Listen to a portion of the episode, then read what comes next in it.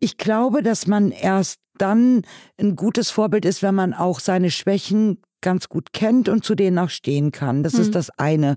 Und man braucht, glaube ich, keine Angst davor zu haben, ein Role Model zu sein, weil man ist es einfach.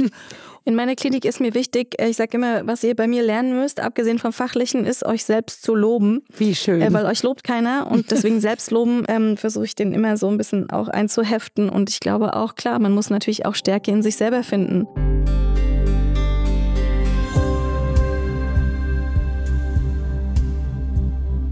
Das hier ist tatsächlich die, sage und schreibe, 50. Folge von Frau Dr. Übernehmen Sie. Wir haben uns gedacht, das ist eine gute Gelegenheit, um Bilanz zu ziehen und haben diese Folge gestellt unter das Motto Gleichberechtigung in der Medizin. Wo stehen wir? Wo geht's hin?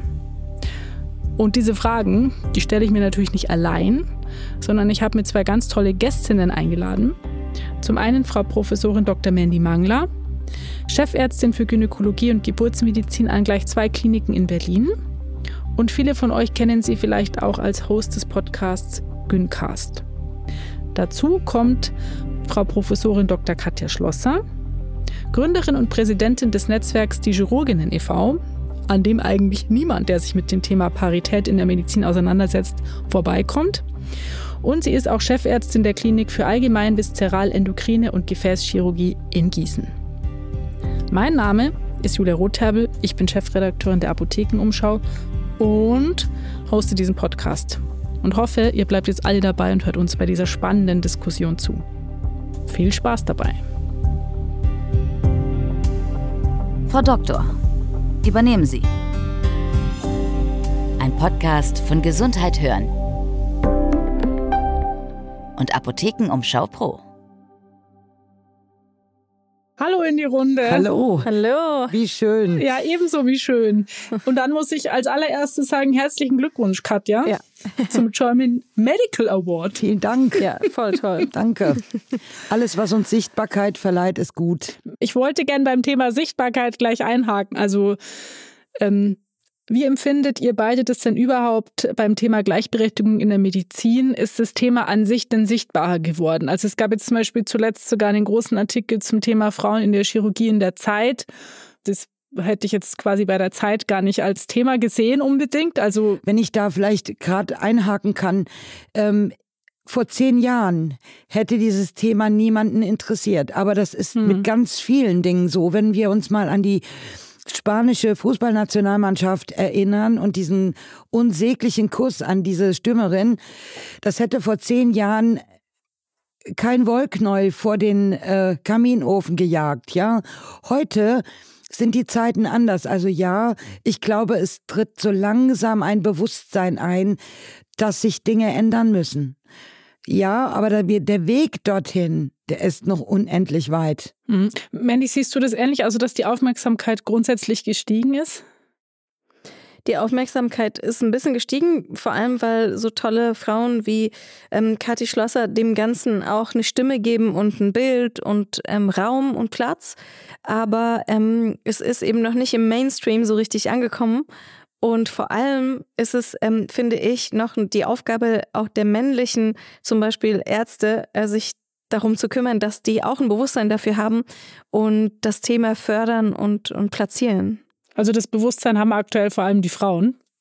Eher ja. Und da ist es gut, dass es ähm, ja, starke, kluge Frauen gibt, die das weiter vorantreiben. Aber ähm, gemeinsam sind wir noch stärker natürlich, ne?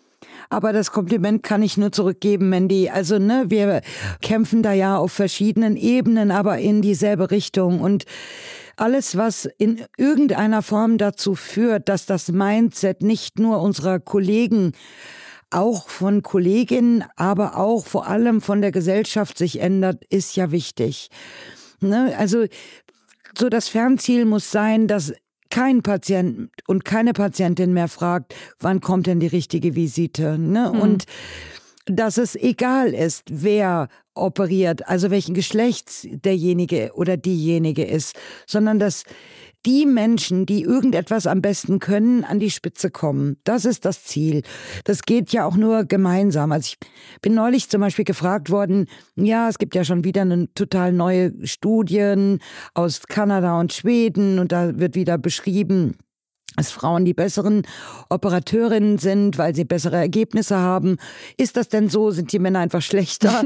das ist ja so nicht. Sondern ich glaube einfach, es ist für eine Frau viel schwieriger an die Spitze zu kommen nach wie vor und für einen schlechteren Mann viel einfacher an die Spitze zu kommen, sodass in der Summe wahrscheinlich die schlechteren Männer überwiegen und dass die schlechteren Ergebnisse macht. Neben anderen Aspekten wie zum Beispiel mehr Empathie oder sich Zeit nehmen für Patienten und Patientinnen und so weiter.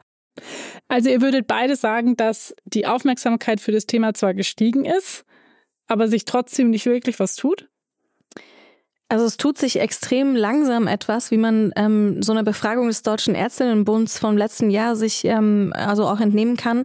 Da ähm, wurde also untersucht, wie viele Führungskräfte eben weiblich sind und da kam man auf die enttäuschende Quote von 15 Prozent und 37 Prozent Oberärztinnen. Und das ist natürlich bei über 50 Prozent Medizinstudentinnen dann so eine Sache.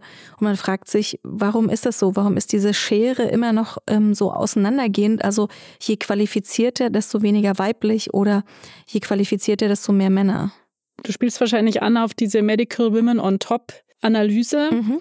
Und was ich halt echt auch enttäuschend finde, ist diese Entwicklung. Also es tut sich ja teilweise gar nichts. Mhm. Also bei den Klinikdirektorinnen ist die Quote einfach seit 2019 einfach gleich. Mhm. Also nicht mal ein Prozentpünktchen nach oben. Also das ist nicht nur langsam, sondern teilweise tut sich da tatsächlich gar nichts. Ja, das ist auch total interessant, wenn man sich jetzt Gynäkologie, also mein Fachgebiet mal anguckt, dann sind wir irgendwie 77 Prozent Gynäkologinnen, also sehr, sehr viele. Und die ganzen Führungspositionen, die sind alle von Männern besetzt. Also die sind überhaupt nicht divers auch. Also jetzt mal unabhängig von der Geschlechterbesetzung sind sie auch nicht divers besetzt. Und da haben wir also ein Riesenproblem, ähm, weil zum Beispiel der Berufsverband der Gynäkologinnen, der hatte noch nie eine Frau als Vorsitzende. Also der ist einfach immer schon männlich äh, gewesen. Der Vorsitzende hat sich jetzt gerade nochmal für vier Jahre wählen lassen. Und wir haben in dem ganzen Berufsverbandvorstand eine Frau. Das sind sechs Leute und auch die Fachgesellschaft, die gynäkologische, ähm, hat keine repräsentable Frauenquote.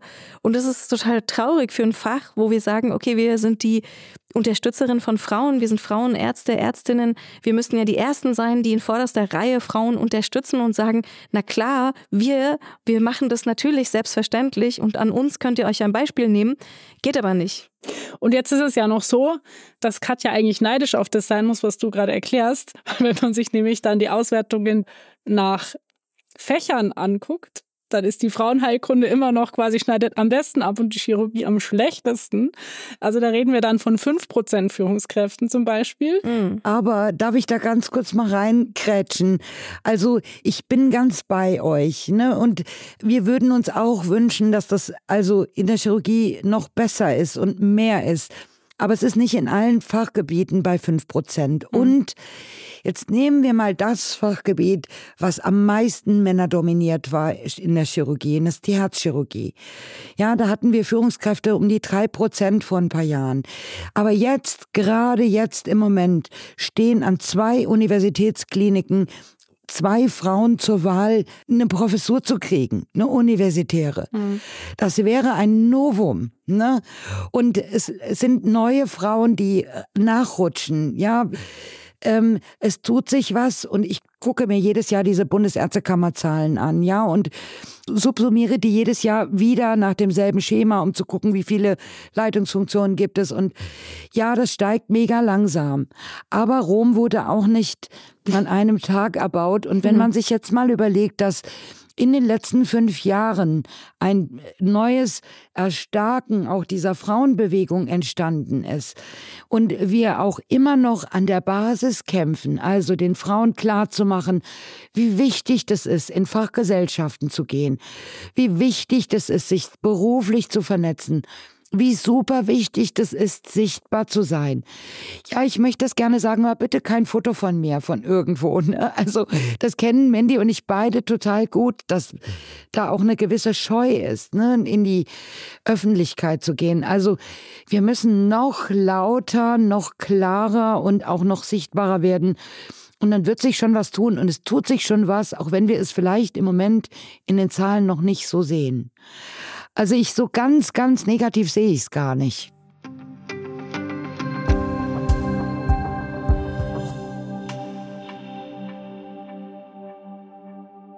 Wo würdet ihr denn sagen, sind die größten Knackpunkte momentan? Also woran scheitern Frauenkarrieren in der Medizin ganz konkret?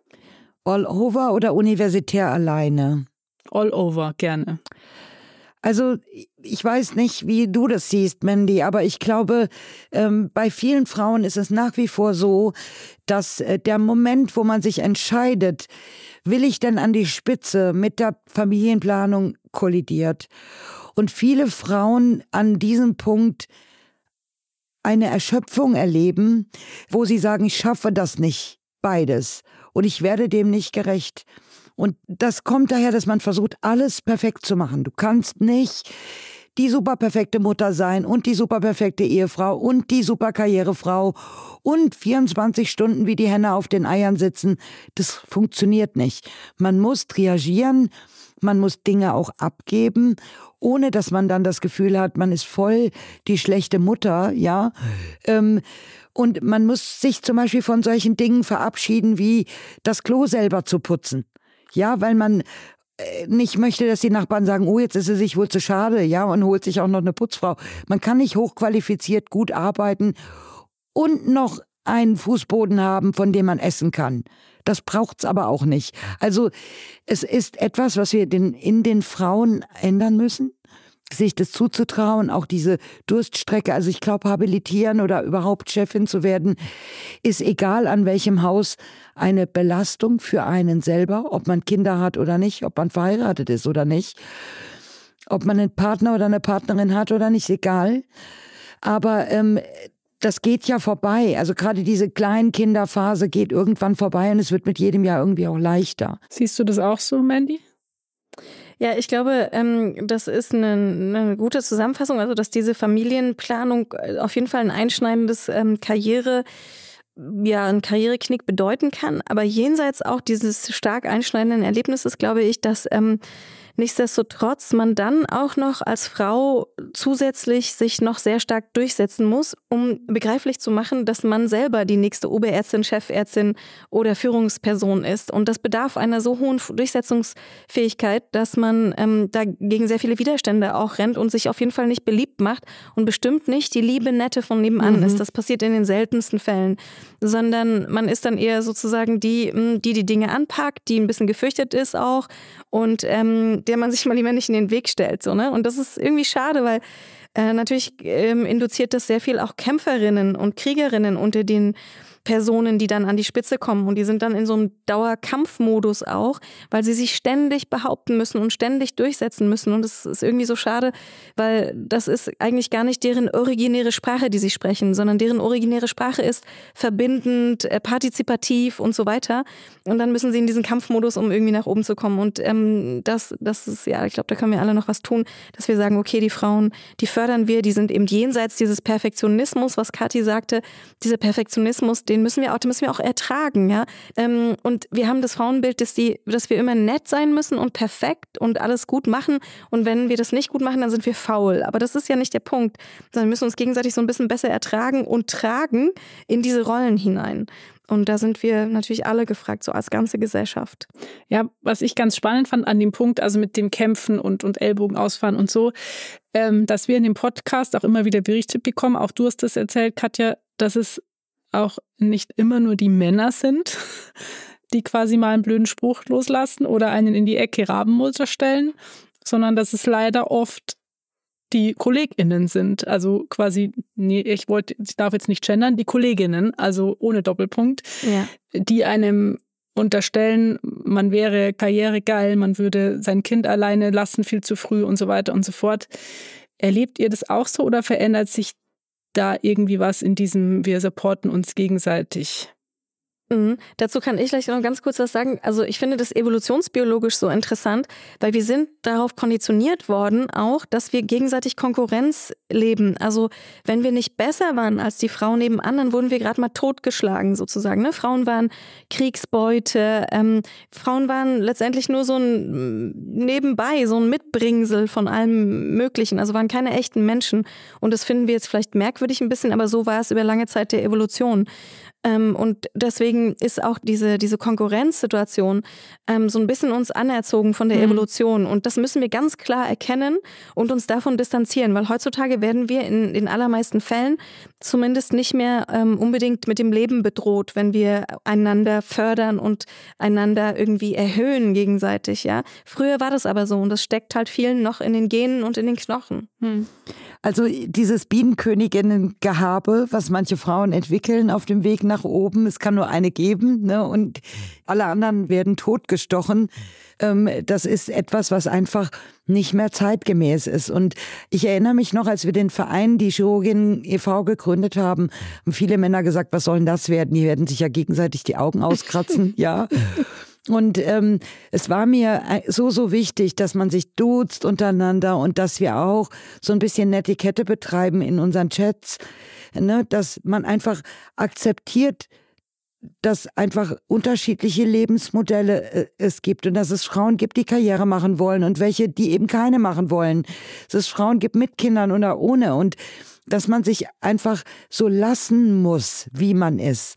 Und an der Stelle, wo man, also wir sind ja eigentlich, Frauen haben ja viel Feingefühl für viele Dinge. Und das, was ich möchte, was wir entwickeln in diesem Netzwerk, aber auch darüber hinaus, ist ein Gespür für die Nächste, die neben mir steht, über mir, unter mir, wie auch immer, an meiner Seite ist. Und das Mandat einfach die Hand reicht. Ich hätte selber nie gedacht, dass dieses Netzwerk so wird, wie es jetzt mhm. geworden ist. Ja, also ich immer gedacht, mein Gott, die Jungs, was haben die es gut mit ihren Good Old Boys Clubs? Ja, die sind so super gut vernetzt. Aber mal ganz ehrlich, diese Netzwerke funktionieren auf einem ganz anderen Prinzip als unsere. Das ist ein Geb ich dir, gibst du mir. Das ist nie uneigennützig. Mhm. So gut wie nie. Was wir erleben in dem Verein ist aber was ganz anderes. Da geben ganz viele Frauen ganz viel rein, ohne zu erwarten, dass sie was zurückkriegen. Also Beispiel, wir haben ja so eine Nachtdienst-Chat-Gruppe, ja. Da sind total viele Frauen drin, die sind älter und die machen da trotzdem mit und helfen den Jüngeren einfach durch die ersten Dienste. ich habe am Anfang gesagt, was ist denn das für ein Projekt? Das wird nie gehen. Wir machten sowas freiwillig. Aber es ist eines der bestlaufenden Dinge neben vielen anderen, ja, in unserem Verein. Also es geht. Und dass das geht, überrascht ganz viele, gerade die Älteren und viele sagen halt, wie ich auch, hätte ich sowas nur gehabt, als ich jünger war. Hm. Ja, genau. Ich glaube, das ähm, ist sehr schön, wenn man nicht Gefahr wittert, wenn neben einem jemand groß und toll wird und so, sondern wenn man sagen kann, ja, weiter so, super. Ich war daran beteiligt und das ist so, so schön. Genau. Und ich finde das immer, ich sehe das ja auch bei dir, neben dir können alle groß werden, neben mir können alle groß werden und sich weiterentwickeln. Ich finde das super und äh, bin da gerne dabei. Ich fühle mich immer wie so eine Entenmama, ja, wenn einer meiner, wenn einer meiner äh, jüngeren Kolleginnen, also ich erinnere mich, ich habe einer Frau zum Beispiel ähm, die endokrine Chirurgie am Hals beigebracht und als sie dann so die ersten Schilddrüsen operiert hat alleine und ich, ich saß echt so wie auf heißen Kohlen ne, in meinem Office und habe so gedacht, oh, wann ruft sie denn an? Und irgendwann rief sie an und hat gesagt, fertig. Und ich habe ich hab gedacht, meine Brust schwillt mir, ja, vor lauter Stolz. Also jemandem zu helfen kann extrem extrem befriedigend sein. Und ich möchte heute dieses Netzwerk der Good Old Boys Clubs nicht mehr haben. Ich möchte das Netzwerk behalten, was wir aufgebaut haben. Und ich möchte, dass es so bleibt. Jetzt sind schon ein paar Punkte gefallen, die man quasi individuell ändern kann. Wenn man jetzt als Frau sagt, ich möchte gern in der Medizin Karriere machen, also Netzwerken, ganz wichtig, ähm, sein eigenes und das Konkurrenzdenken der anderen hinterfragen, sich Support holen und andere supporten. Was sind denn noch so Dinge, wo man sagt, okay, da hast du selber was in der Hand? Hm, vielleicht auch ein gewisses Selbstbewusstsein und ähm, dass man sagen kann, okay, ich muss nicht die fleißigste sein, die wirklich das Perfekteste abliefert und so, darum geht es nicht, sondern ähm, ein gewisses Engagement ist auf jeden Fall wichtig und gut und dass man, dass man sozusagen an der Sache ist, aber ähm, dass man immer weiß, dass die Besten nicht ähm, also die Männer werden nicht nach, die, nach der Qualität ausgewählt, sondern nach der, ja, nach dem Thomas, äh, Beruf Thomas-Prinzip sozusagen. Und ähm, dass äh, man so als Frau auch so ein bisschen gewisses Selbstbewusstsein hat, um zu sagen, ich bin sehr gut, ja, ich bin nicht perfekt, keiner ist perfekt, aber ich bin sehr, sehr gut und ich bin die Richtige für diesen Job, so gib ihn mir. Her damit. Ja, wichtig ist, glaube ich, vor allem, also wir Frauen sind oft so, dass wir sagen, oh, für diesen Job, glaube ich persönlich, kann ich nur 95 Prozent. Also kann ich den nicht machen, weil mir fehlen ja noch fünf. Und äh, ein meist männlicher Konkurrent springt bei 65 Prozent schon auf und sagt, naja, mache ich. Ne? Und Kann dann ich. lerne ich halt den Rest. Also wir neigen viel mehr zu Impostor, als das Männer tun. Das ist etwas, was, man, was es zu überwinden gilt. Und man kann den Frauen auch nur sagen, ihr müsst genauso wie ihr in euer berufliches Können investiert. Also von einem Kurs zum nächsten laufen und noch ein Fahrradst machen und noch ein Fahrradst und noch mehr Wissen und noch mehr Fleiß bisschen von dieser Energie muss auch reingesteckt werden in die eigene Persönlichkeitsentwicklung. Was sind meine inneren Antreiber? Was sind Dinge, die mein Leben stützen und stärken? Also was sind Resilienzfaktoren, auf die ich zurückgreifen kann, wenn es mal schwierig wird? Ja. Den Frauen kann man nur wirklich als Appell entgegenbrüllen, investiert in euch. Ja, also sich mit der eigenen Persönlichkeit auseinandersetzen und daran arbeiten. Und traut euch, Mut haben, das ist super wichtig.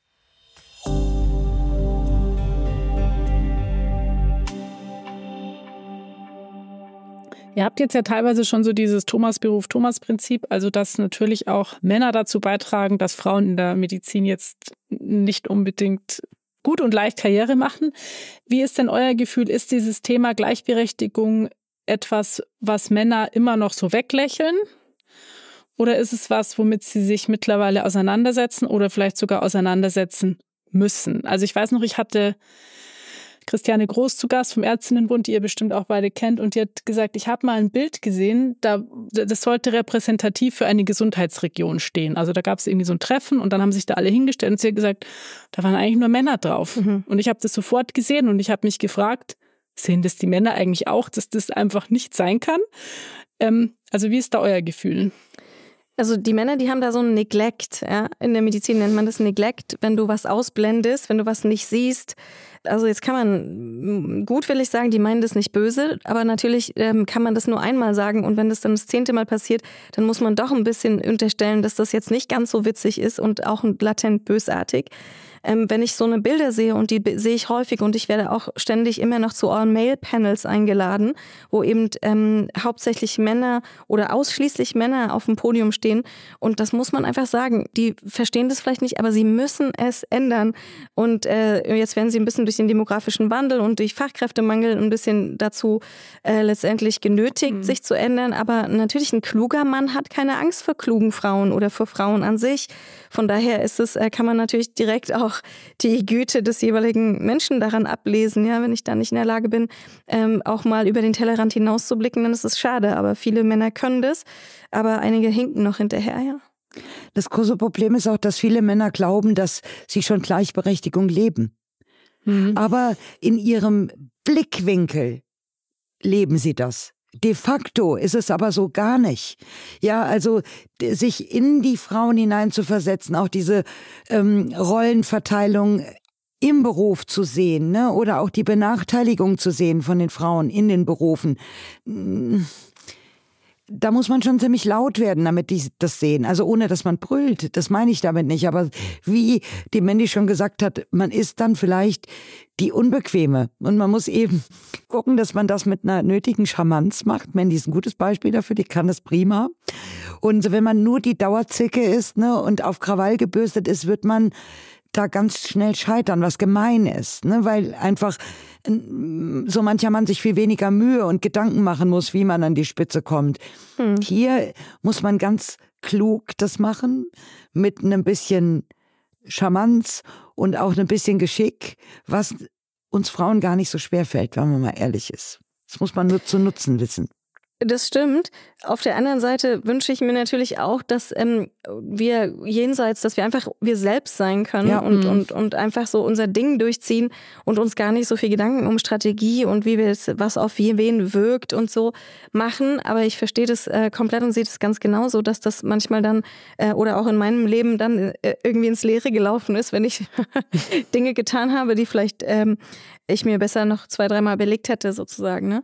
Aber irgendwann wird vielleicht auch die Sprache der Frauen so in dem Mainstream angelangt sein, dass sie sich nicht mehr irgendwie so viel Gedanken machen müssen. Ich glaube, in dem Moment, wo wir mehr Frauen in der Führungspos in Führungspositionen haben, dann ist es nicht mehr nötig, dass, dass man kalkulieren muss. Mhm. Und ich glaube ja, dass eine, ein Mehr an Diversität nicht nur für die Frauen was Positives ist, sondern auch für viele Männer. Ja, dass sie einfach auch mal Mut haben dürfen zu sagen, mir geht's gerade schlecht. Das habe ich von ganz wenigen Männern in meinem beruflichen Leben gehört. Also es ist ja so, es gibt ja Studien, die zeigen, dass sich das Arbeitsklima verändert in gemischten Teams zum Besseren. Allerdings ist es auch so, dass das, was du jetzt beschrieben hast, Katja, viele Männer ja auch jetzt immer noch für nicht so relevant halten. Also Emotionen in der Arbeitswelt, ähm, Fehlerkultur und so. Wir können ja nicht diesen Weg gehen, den wir uns alle wünschen, ohne die Männer. Die sitzen ja einfach jetzt momentan auch noch an zu vielen Positionen, wo sie eben darüber entscheiden, kommt da jetzt eine Frau hin oder kommt da ein Mann hin. Also wie nimmt man die Männer da jetzt mit? Wie überzeugt man die davon, dass es sinnvoll sein kann, quasi eine Frau als Nachfolgerin in Betracht zu ziehen und nicht den dritten Thomas. Ich habe ein total schönes Beispiel dafür. Also wir haben einen Fall gehabt, interdisziplinärer ähm, M&M-Kasus und wir haben die aller, allererste interdisziplinäre M&M an meinem kleinen Haus gemacht. Das wollte ich schon zehn Jahre lang machen, dass wir das wenigstens zwei, dreimal im Jahr so Fälle halt aufarbeiten, in dem mehrere äh, Fachabteilungen äh, einbezogen sind. Nun war das ein Fall, da war unsere Not so groß, dass wir es durchgedrückt haben. Und männliche Kollegen haben die Mitarbeitervertretung zu dieser M&M-Konferenz hinzugerufen, weil sie gedacht haben, sie kriegen auf den Frack. Und ähm, das ist ja aber gar nicht das Ziel von der M&M, sondern der Fall wurde auseinanderklamüsert und an jedem Punkt hat man gesagt, Mensch, beim nächsten Fall muss man an so einem Punkt besser gucken und es anders gestalten oder an das und das denken. Letztendlich sind diese Männer, die die MAV gerufen hatten, nach dieser M&M-Konferenz rausgegangen und haben gesagt, ich hatte noch nie so eine coole Fortbildung und ich habe noch nie so viel mitgenommen. Und vielleicht, also natürlich muss man in einer Leitungsposition sein, dass man die zwingt, vielleicht solche Dinge zu tun. Ich bin nur ärztliche Direktorin, konnte das durchdrücken. Aber wir müssen immer wieder probieren, die Männer mit ins Boot zu holen. Und wenn man dann ein gutes Outcome hat und da auch mal nachhakt, wie war denn das jetzt für dich, ja? Und es, das, positiv belegt, dann ändert sich auch was. Hm, also du, man, wir müssen sie zu ihrem Glück zwingen. Ein bisschen.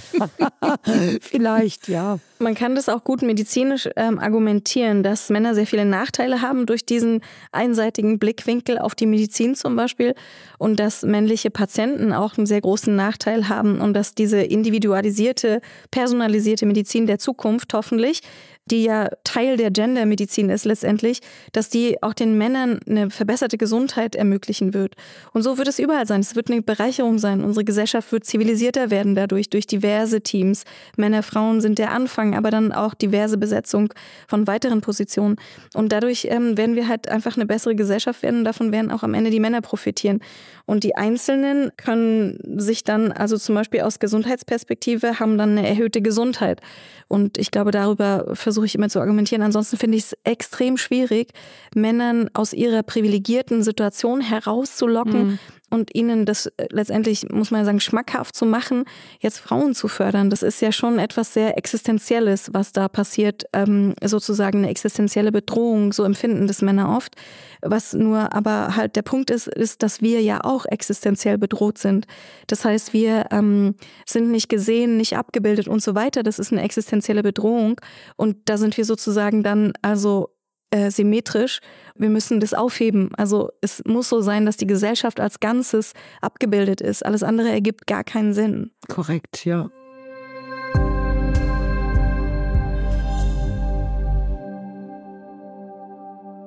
Ihr beide sorgt ja jetzt dafür, dass äh, Medizinerinnen auf jeden Fall sichtbarer werden. Zum Thema Vorbild. Mögt ihr diese Rolle? Also ich bin mir sicher, ihr seid Vorbild und ihr seid euch dessen sicher auch bewusst. Mögt ihr die Rolle? Bringt es auch Bürden mit sich? Ähm, wie geht ihr damit um? Ja, also Vorbild, ähm, ja, Vorbild, also ich glaube, ich hatte zum Beispiel in meiner Karriere nicht so viele Frauen, an denen ich mich orientieren konnte. Und ich finde das immer total hilfreich, wenn da Frauen sind, an denen ich mich orientieren kann, egal mhm. wer sie jetzt sind. Zum Beispiel Kati, an der orientiere ich mich. Und ich finde das toll, wie du das machst, Kati, und wie du das darstellst und dieses Netzwerk, was du geschaffen hast, einfach unfassbar gut. Und deswegen freue ich mich immer, wenn, wenn ich da so Vorbildfunktionen auch in anderen finde oder Inspirationen sozusagen. Und ja, freue mich auch, wenn ich selber sozusagen natürlich genug Stärke nach außen ähm, zeigen kann, dass jemand sagt, oh ja, super, davon nehme ich was mit und benutze die Energie und schaffe dann irgendwas anderes äh, daraus. Das ist natürlich immer schön, klar. Ich weißt du, ich glaube ja, wir sind nicht nur Vorbilder in dem Moment, wo wir Chefinnen sind, sondern ich versuche meinen meiner Mannschaft, die ja zu auch 80 Prozent aus Frauen besteht, immer zu sagen: Schau mal, du hast gerade angefangen und kommst von der Uni, aber du bist schon Vorbild für die PJlerin. Und die Fachärztin hat eine Vorbildfunktion für die, die nach ihnen in der Ausbildung sind oder die Oberärztin eben und so weiter. Also ich glaube, wir kommen aus dieser Nummer gar nicht raus. Deshalb äh, weigere ich mich darüber zu hadern. Hm. Es ist einfach, wie es ist. Und man muss versuchen, dieses Bild gut zu machen. Und manchmal also ich bin ja so ein Hitzeblitz, ja. Wenn mir dann mal äh, die Pferde durchgehen und mir der Draht aus der Mütze fliegt, dann muss ich ab und an einfach auch mal zurückrudern und sagen, tut mir leid, da bin ich übers Ziel hinausgeschossen. Und auch das, dass man sagt, guck mal, hier habe ich mich so und so entschieden und das hätte man vielleicht besser anders machen sollen. Also ich glaube, dass man erst dann ein gutes Vorbild ist, wenn man auch seine Schwächen ganz gut kennt und zu denen auch stehen kann. Das hm. ist das eine. Und man braucht, glaube ich, keine Angst davor zu haben, ein Role Model zu sein, weil man ist es einfach. In meiner Klinik ist mir wichtig, äh, ich sage immer, was ihr bei mir lernen müsst, abgesehen vom Fachlichen, ist euch selbst zu loben.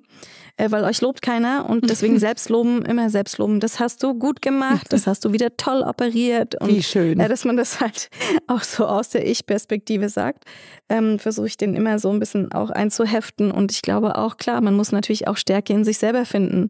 Das ist auch wichtig.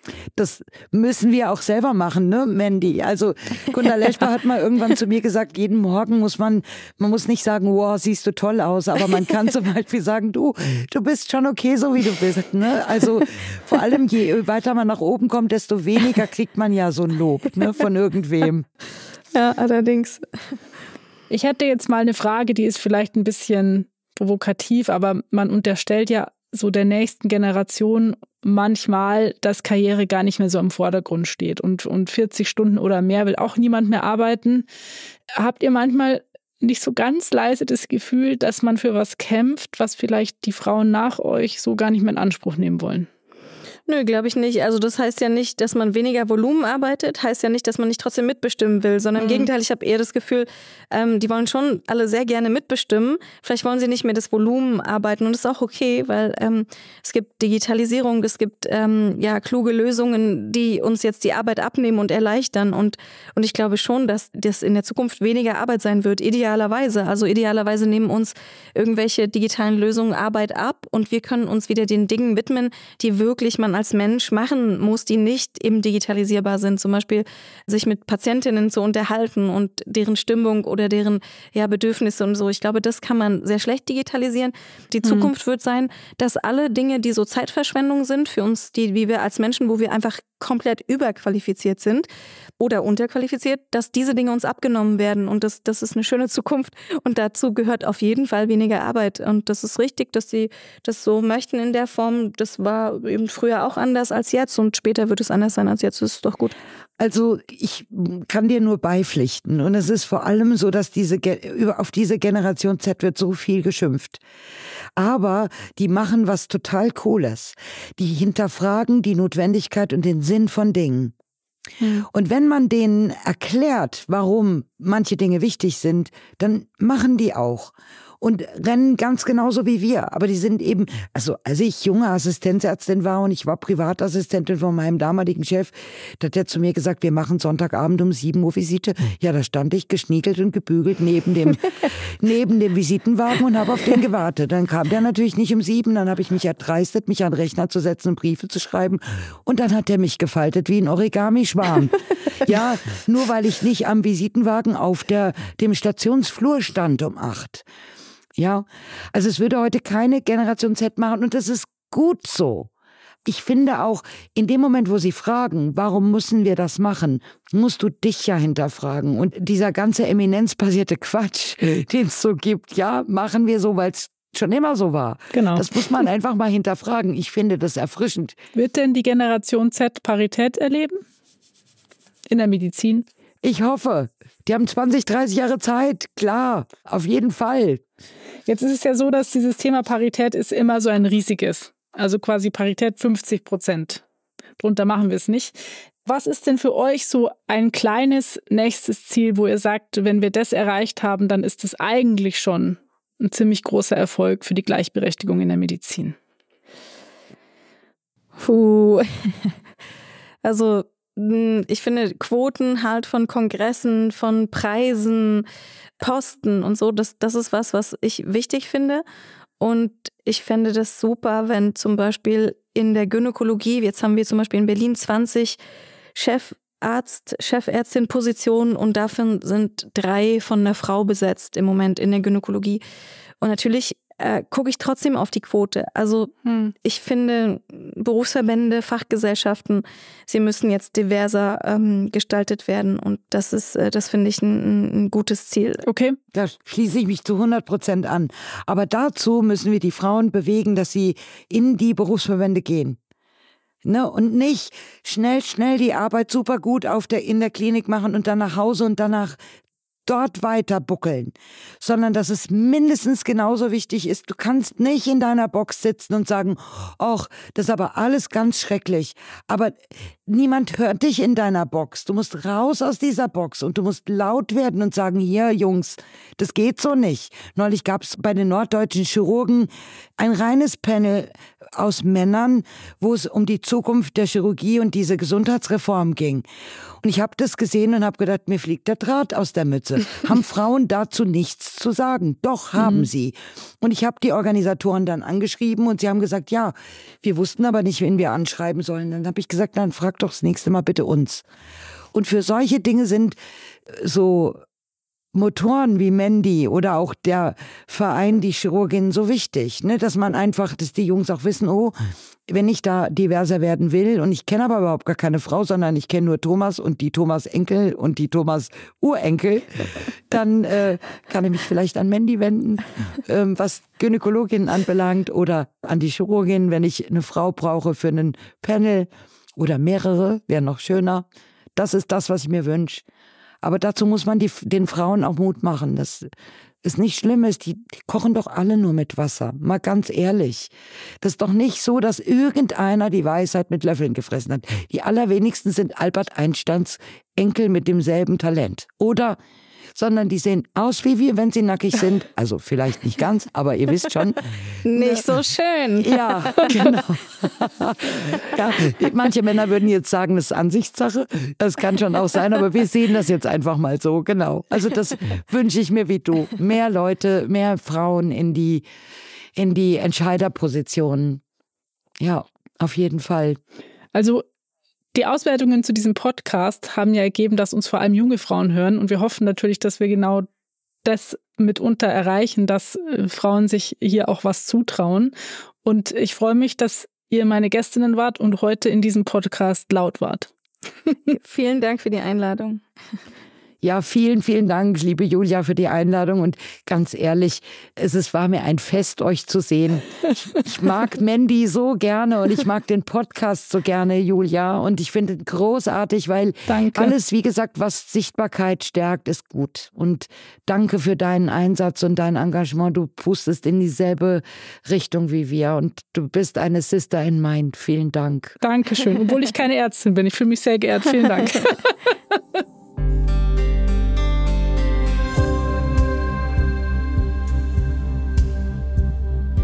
Das war eine ziemlich spannende Diskussion, finde ich. Wir haben ganz, ganz viele Aspekte angerissen, die wichtig sind beim Thema Gleichberechtigung in der Medizin. Und mich würde natürlich jetzt auch brennend interessieren, was ihr dazu sagt. Seid ihr der gleichen Meinung wie Mandy und Katja? Seht ihr Dinge anders? Habt ihr Sachen vermisst in der Diskussion? Wollt ihr noch irgendwas hinzufügen? Schreibt uns gerne an redaktion.gesundheithören.de oder kommentiert auch gerne bei Apple Podcasts, Spotify oder wo auch immer ihr uns hört. Frau Doktor übernehmen Sie erscheint alle 14 Tage neu, immer montags. Ein Podcast von Gesundheit hören und Apothekenumschau Pro.